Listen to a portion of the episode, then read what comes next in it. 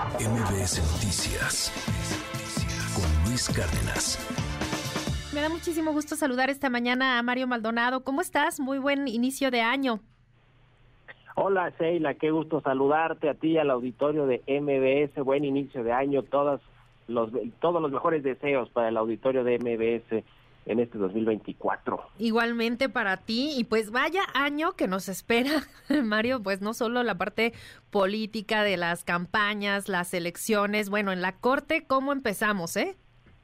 Pues año de reformas. Eh, mira, el presidente López Obrador este fin de semana ya anunció y lo, y lo han comentado esta reforma al sistema de pensiones, al salario mínimo. Está en el Congreso, eh, en la Cámara de Diputados, la reforma laboral para reducir la jornada semanal de 48 a 40 horas. Y además yo diría que la más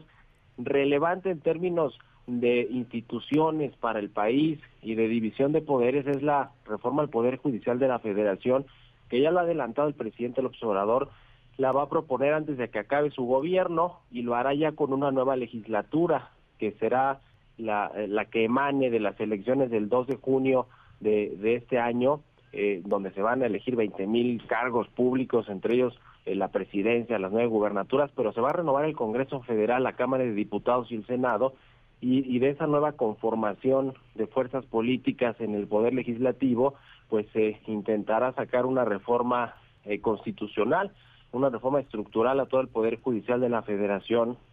en la cual pues eh, digamos que la cereza del pastel de esa reforma, por lo que hemos escuchado del presidente López Obrador y de varios integrantes de la llamada cuarta transformación o de Morena, pues es que se elija por voto popular a los ministros, ministras, magistrados, jueces y a todos los altos eh, cargos del Poder Judicial, pues mediante el voto popular, como se eligen hoy a los políticos, a, un cargo de elección popular. Eso, eso digamos, es lo, lo más eh, relevante quizá, o lo más preocupante para muchos eh, de esta reforma que va a proponer el presidente López Obrador, pero está interesante también, digamos, analizar esta reforma al Poder Judicial eh, un poco desde lo que ha comentado Lenia Batres, la nueva integrante de la Corte, que ya sabemos fue elegida directamente de forma unilateral por el presidente López Obrador, eh, toda vez que en dos intentos por, por eh, proponer a una nueva ministra para sustituir a Arturo Saldívar, pues no se logró consenso, mayoría calificada en, en, la, en, la, en la Cámara de Senadores, y entonces el presidente tiene esa facultad constitucional de elegir eh, o, directamente, de designar directamente a quién va a ser la ministra o ministro, en este caso fue Lenia Batres, que conocemos pues un poco de la historia de Lenia Batres, que es eh, de esta ala radical de la 4T,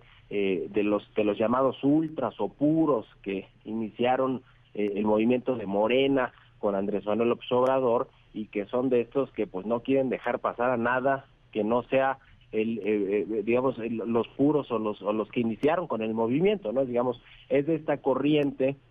y, y en este discurso que dio cuando tomó protesta y cuando llegó a la corte, donde critica privilegios, eh, pidió bajarse el sueldo, que la incluyeran o, la cotizaran en el ISTE como otro, como cualquier otro trabajador del Estado, eh, digamos, esas consignas de, de pues que la, la corte sea extralimitado en sus eh, funciones eh, sobre otros poderes como el legislativo para echar atrás reformas que se han aprobado en el, en el Poder Legislativo, pues nos da un poco la idea de lo que va a contener la próxima reforma al Poder Judicial que va a proponer Andrés Manuel López Obrador, que va a tener su parte política, sin lugar a dudas, su parte eh, de narrativa de la 4T, de que el Poder Judicial eh, está lleno, lleno de corrupción, de, de, malos jueces, de malos magistrados, de malos ministros, eh, y que hay que eh, cambiar de tajo eso y que por eso es necesario que se lleven a elección popular eh, los, los ministros y ministras sobre todo,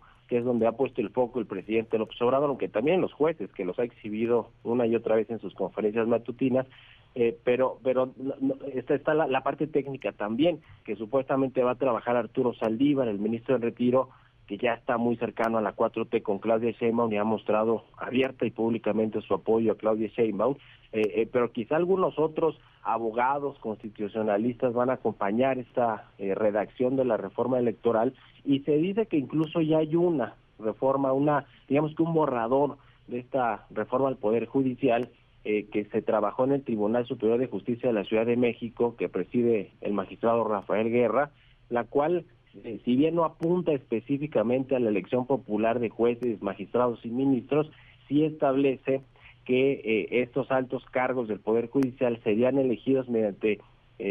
pues un proceso de elección democrática. Solamente aquellos jueces que tengan responsabilidades que obliguen al contacto directo con la ciudadanía, por ejemplo, jueces que atiendan asuntos de lo familiar, relacionado con delitos contra la, propiedad, etcétera, serían los que efectivamente podrían someterse a votación popular. Digamos, es un borrador eh, que todavía pues falta para que se presente formalmente esta reforma. Les, decíamos, sería en, el primer día de, de, septiembre, que es el último mes de gobierno del presidente López Obrador, cuando podría presentarse, pero digamos ya tenemos un adelanto de lo que podría contener esta reforma judicial y que ahora pues con la llegada de Lenia Batres a la Corte seguramente se impulsará que haya cambios radicales, estructurales en la Corte y en todo el Consejo de la Judicatura, eh, eh,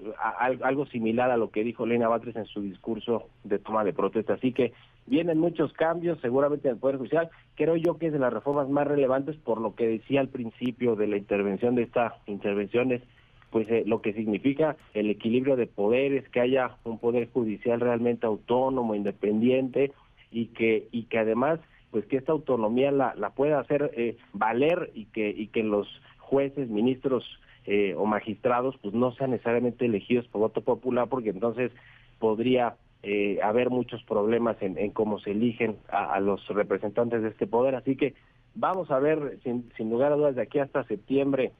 del próximo año que se presente esta reforma, perdón, de este mismo año, del 2024, eh, pues seguramente eh, muchas voces que hablen al respecto de este tema, Sheila.